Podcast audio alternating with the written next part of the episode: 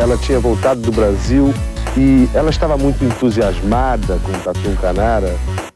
Não sei, isso aí pode ser intuição da mãe, sei lá, de, de outras crianças conversando, não sei. 10! Nota 10! O senhor vai gostar, hein? Bebê diabo parou o táxi na avenida. Ao vivo? É muito pior. Olá, eu sou o Danilo Corsi. E eu sou a Camila Kintzel. No episódio de hoje, vamos ver como aventureiros gringos muitas vezes se dão mal, muito mal no Brasilzão. O coronel inglês Percy Harrison Fawcett teve a ideia de fazer uma expedição em busca de uma civilização perdida na Serra do Roncador, no Mato Grosso, e botou em prática sua esperança de encontrá-la. Só não esperava que de lá nunca mais sairia. E você vai entender os motivos. E também devo dizer que esse episódio foi um pedido do nosso ouvinte Wellington Oliveira. Faz uns dois anos que ele pediu. Pois é, mas demora, mas a gente faz. A gente faz. Mas antes, nossos patrocinadores. Primeiro, o SiteGuy.dev, aquela empresa que desenvolve sites e aplicativos e até e-commerce. Se você precisa de algo novo para a sua empresa ou projeto, fale com eles. O precinho é bem camarada. E agora o Drinco. Camila, o que temos para hoje? O vinho de hoje é o Expedition Single Vineyard Selection Rosé 2018, um vinho chileno produzido pertinho das Cordilheiras dos Andes, que é perfeito para harmonizar com massas, especialmente a com os molhos de camarão fino. E ele está por apenas 120 reais lá no drinco.com.br. É, bora brindar? Tchim, tchim. Tchim, tchim.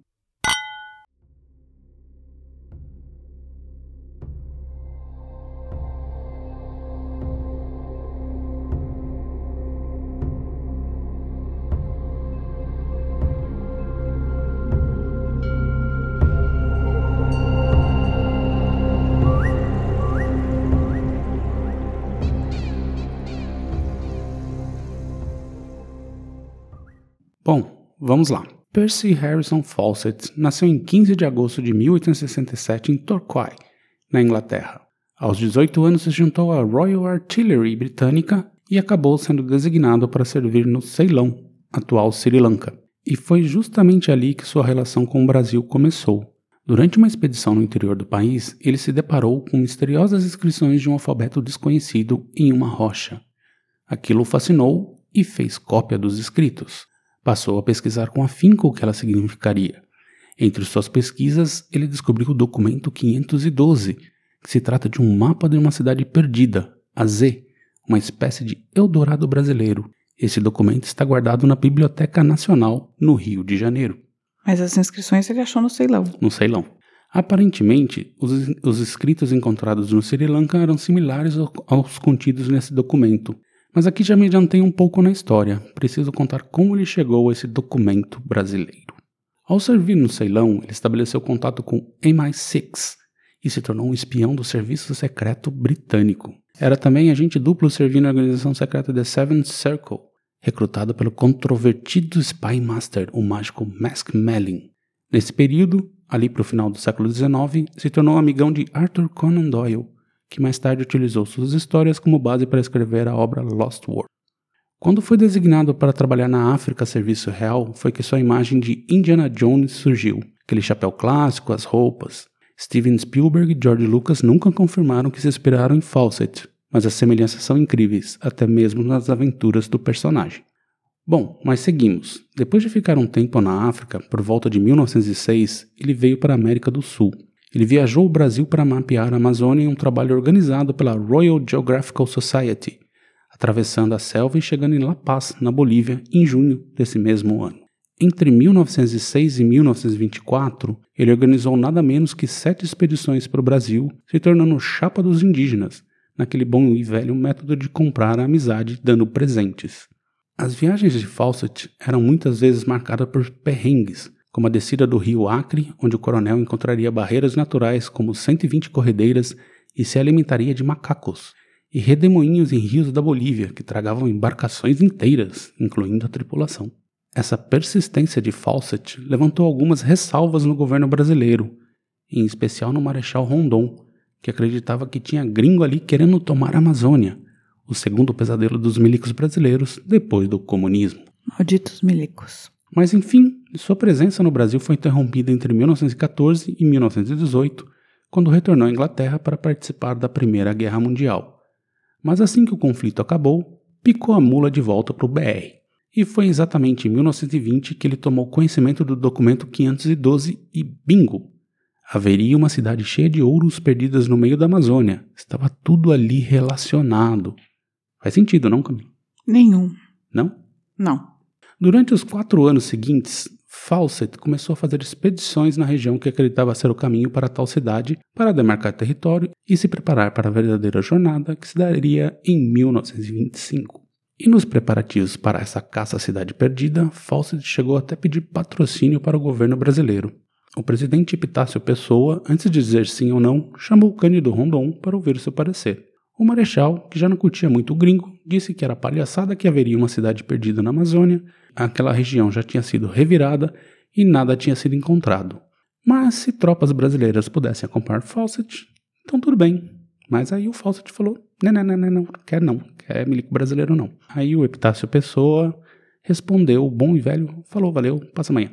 Essa tal cidade Z, obsessão de Fawcett, teria sido descoberta por um bandeirante português em 1753. E na segunda metade do século XIX, a mulher de Francis Burton traduziu o relato desse bandeirante para o inglês. E aí, a lenda de uma cidade cheia de ouro no Brasil se espalhou pelo imaginário da Europa. Então, me parece bem plausível que Fawcett, desde o início, já estava contaminado com a ideia e só foi fazendo uma, um ligue pontos para confirmar algo já introjetado nele. O que você acha, Camila? Acho que muita gente achava que existia um Eldorado, né? É, e depois também, até o Tatum Canara também é um dos nossos episódios que pessoas que acreditam que existe um Eldorado na Amazônia. Enfim, sigamos. Por seus estudos, Fawcett chegou à conclusão de que a cidade Z ficaria em algum lugar do estado do Mato Grosso, mais precisamente abaixo da Serra do Roncador. Seria uma cidade subterrânea, por isso não havia sido descoberta até então. Aham. Uhum. Agora, o mais louco da situação é que o local escolhido por Fawcett, mais precisamente na cidade de Barra dos Garças, já era conhecido como uma região mística, por assim dizer, mesmo na época. Supostamente a cidade tem um portal dimensional e hoje ainda abriga um aeroporto para extraterrestres, sendo local de peregrinações de jovens e velhos místicos. Aí chegamos a 1925. O coronel Fawcett levou três meses planejando e em 20 de abril de 1925 ele e seu primogênito Jack e o amigo de Jack, Rayleigh Rimmel, ambos com 18 anos, saíram de Cuiabá com destino à selva amazônica. A ideia era se embrear na mata e mais para frente contar com a ajuda dos Calapalo. Para partir, Fawcett vestia botas de montaria e seu inseparável chapéu Stetson, além de um facão e bússola. Um dos seus últimos escritos diz: Nossa rota partirá do acampamento do Cavalo Morto, 11 graus e 43 minutos sul e 54 graus e 35 minutos oeste, local onde meu cavalo morreu em 1921. Ainda mandou uma mensagem para a família em Londres, onde pediu para que nenhum resgate fosse enviado em caso de fracasso da expedição. Duas semanas após o início da expedição, os rastros do grupo do Coronel Fawcett desapareceram. Sim, do nada. Ninguém sabe, ninguém viu. Fawcett e seu grupo nunca mais deu notícia. Começaram os boatos. Uns afirmavam que o trio havia encontrado a passagem para outra dimensão, outros que ele teria sido devorado por índios. Mais tarde, surgiu até a lenda que ele teria vivido por mais de três décadas na cidade Z, sob a Serra do Roncador. Mas esse desaparecimento não ficou despercebido e ganhou manchetes mundo afora, e logo começaram as expedições de busca. Três anos depois de seu desaparecimento, se assistiria uma corrida pelo paradeiro de Fawcett, empreitadas como a expedição Diot com o caçula Brian Fawcett em 1928. O explorador americano George Miller Diot procurou refazer os passos do desaparecido e parece ter descoberto o suficiente para que se imaginasse o que lhe acontecera, se não a morte do coronel perto do Culene, que é um rio, pelo menos sua passagem pela região. Diot teve a sorte de encontrar o índio Bernardino, que acompanhou Fawcett como guia, Soube dele que o coronel não subira o Paranatinga, de onde pretendia dirigir-se para a cidade perdida, mas descer o Curicevo, afluente do Colene. Diet continuou seguindo a pista aberta pelo guia despedido do coronel e acabou descobrindo sinais de sua passagem pelas tribos Anauquá, ou Nafuquá. Aloike, filho do cacique, trazia no pescoço uma plaquinha oval na qual se lia o nome da firma londrina que supria Fawcett de material para a viagem. Dentro da maloca do índio, pôde ver uma maleta de metal idênticas às usadas pelos oficiais britânicos no Oriente, onde servira o coronel. Aloy falou ainda nos três exploradores, atribuindo a morte deles ao índio, aos índios Suya. Um pouco mais adiante, Dayot encontrou também um dos polvarinhos, que é onde se guarda a pólvora, do coronel e sempre acompanhado de, por Alaoik, de quem já desconfiava, foi conduzido até os Calapalo, em cuja aldeia o coronel teria dormido uma noite antes de seguir para o Cluene e a morte. Mais tarde, teve a famosa viagem do repórter sensacionalista Edmar Morel. Financiada pelo empresário Assis Chateaubriand em 1943, a viagem promovia o encontro do repórter com Dulipé, o índio loiro de olhos azuis, que diziam, equivocadamente, ser o filho primogênito Jack Fawcett com uma indígena. A viagem de repercussão internacional garantiu a Morel uma entrevista com Zarari, um calapalo, que confessaria ter matado Fawcett, embora o caso nunca tenha sido comprovado. Em 1952, Chateau financiaria também a viagem de Antônio Calado ao Xingu, onde Orlando Vilas Boas afirmava ter encontrado a alçada de Fawcett. Um ano antes, próximo a um afluente do rio Xingu, Vilas Boas fora convencido por um calapalo que a alçada que se encontrava debaixo de uma árvore, próxima ao rio Colene, pertencia a Fawcett. Mas análises feitas por antropólogos do Museu Nacional no Rio de Janeiro e pelo Royal Anthropological Institute em Londres confirmavam que aqueles ossos eram de outra pessoa. Brian, o filho mais novo de Fawcett, voltaria ao Brasil em 55 para uma última tentativa de encontrar ao menos seu irmão mais velho, seguindo as pistas do explorador americano, mas outras vezes sem sucesso. E o mistério do desaparecimento do coronel Fawcett persiste até hoje. Morto por nativos? Por cobra? Passou por um portal dimensional? Achou a cidade ficou, e ficou morando lá? Tá vivo naquele centro místico? Treinou o Tatum Canara. O que você acha, Camila? Gostou da história? Eu acho que ele foi morto. Ele e os outros dois. Pelos índios? É, possivelmente pelos índios, ou ele pode ter morrido. Eles podem ter morrido de um acidente, por exemplo, naufragado ou algo do gênero. Mas eles não estavam navegando. Mas eles podem ter tentado atravessar um rio e a nado e ter é morrido afogado. afogado, todos os três. Pode ter sido garimpeiros. Hum, acho difícil garimpeiros. Começo do século XX, naquela região. hum, pode ser, mas é difícil. É, ou ele pode ter sido morto pelos indígenas, ou ele pode ter. Ou eles podem ter pegado uma febre, sei lá. Os três. Ou acharam a cidade. Acho que não. Ou entraram num portal dimensional. Afinal, lá tem aeroporto para alienígenas. Acho mais fácil ter entrado no portal dimensional do que achado essa tal de cidade. Embaixo da serra do roncador. Acho difícil, hein? Mas tudo bem, eu sou uma pessoa cética, né? Pode ser que eles tenham encontrado a cidade e estejam lá morando até hoje. E você já conhecia essa história do Indiana Jones original? Não, não tinha a menor ideia, achei bem interessante Que mesmo. sumiu no Brasil. Aliás, acho que o último filme do Indiana Jones, que é bem ruinzinho, assim, é meio essa história, né? Eles vão pra, pra Amazônia, achar uma cidade e tal. É, tem um, um filme que é Em Busca de uma Cidade Perdida. É, assim, que é também que é inspirado, mas dizem que é pelo Tatum Canara, né? Pela cidade do Tatum Canara. Ou pelo Coronel Fawcett, que eu acho que a cidade do Tatumcanara é a mesma do Fawcett. Eu acho que todas são a mesma, na verdade. É um Eldorado na Amazônia, assim. Tipo, é uma cidade que falam que está escondida no meio da Amazônia, que é cheia de ouro. Todo mundo fala a mesma coisa, assim. É, mas eu acho que é uma bela lenda, né? Nunca foi encontrada. Nunca foi. Por fim, devo dizer que além de- dos Indiana Jones todos, assistam sempre, é bem bom, tem também o filme Cidade Perdida Z, de 2017, com Tom Holland, Robert Pattinson e Sienna Miller, que conta essa história toda. Mas naquele esquema um Hollywood bem fantasioso, né? Mas é divertido de ver. Nossa, quero assistir. É bem divertido. E agora, pausa e recadinhos? Pausa e recadinhos.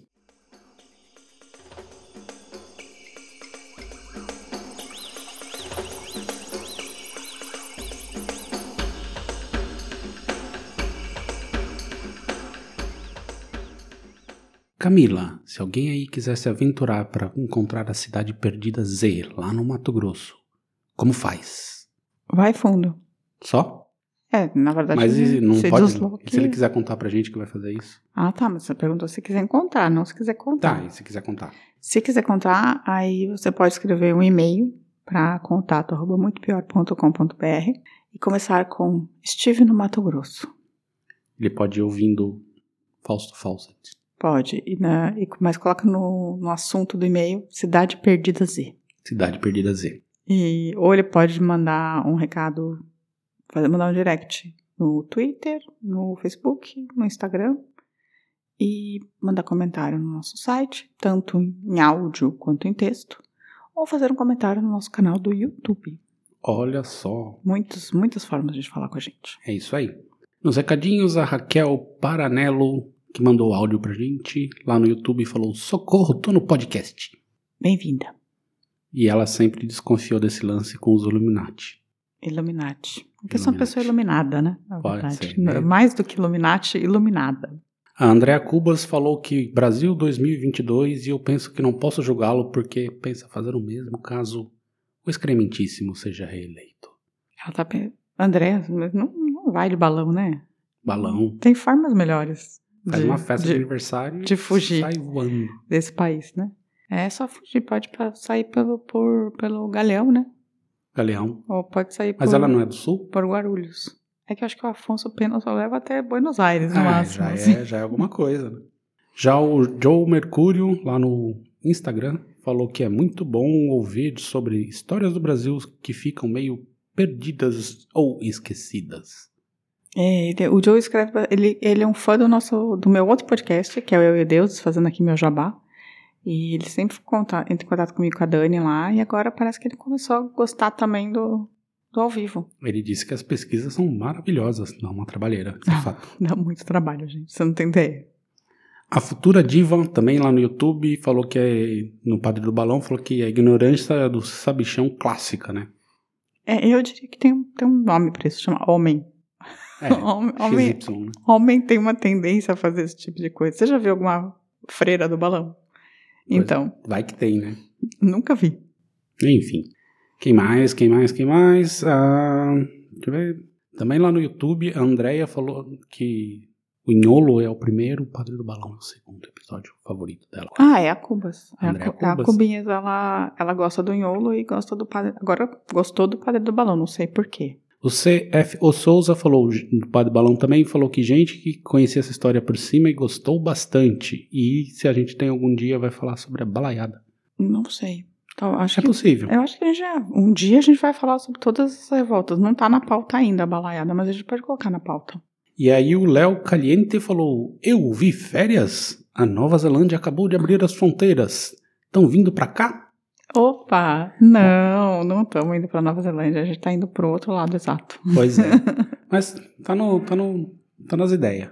Na das ideias do Danilo, porque eu não tinha ideia nenhuma que a gente tava indo pra Nova Zelândia. A gente tá indo pro, pro Brasil, né? A gente tá indo pro Brasil, mas quem sabe no futuro, né? É perto da Rússia, mas a Rússia é brasileira. Rússia brasileira, é verdade. E também a Raquel nos mandou um, áudio, um outro áudio, né? Eu já tinha falado dela lá no começo, ela mandou um outro áudio explicando as ideias dela lá sobre o nosso episódio da pandemia de 19, né? Uhum. Da gripe, surto de gripe espanhola. E eu respondi o Giancarlo. Giancarlo. Giancarlo. Uhum, respondi você. E acho que é isso. Tem alguma outra coisa aí? Você separou? Não, não separei nada. Tô aqui tranquila. Então tá bom. Semana que vem estaremos de volta. Um beijo, gente. Esse episódio contou com trechos da músicas Heart of the Jungle, da Free Moose e Jungle Music de Dan Gaulan. A vida é muito pior. Esse episódio é um oferecimento de trinco.com.br e siteguy.dev.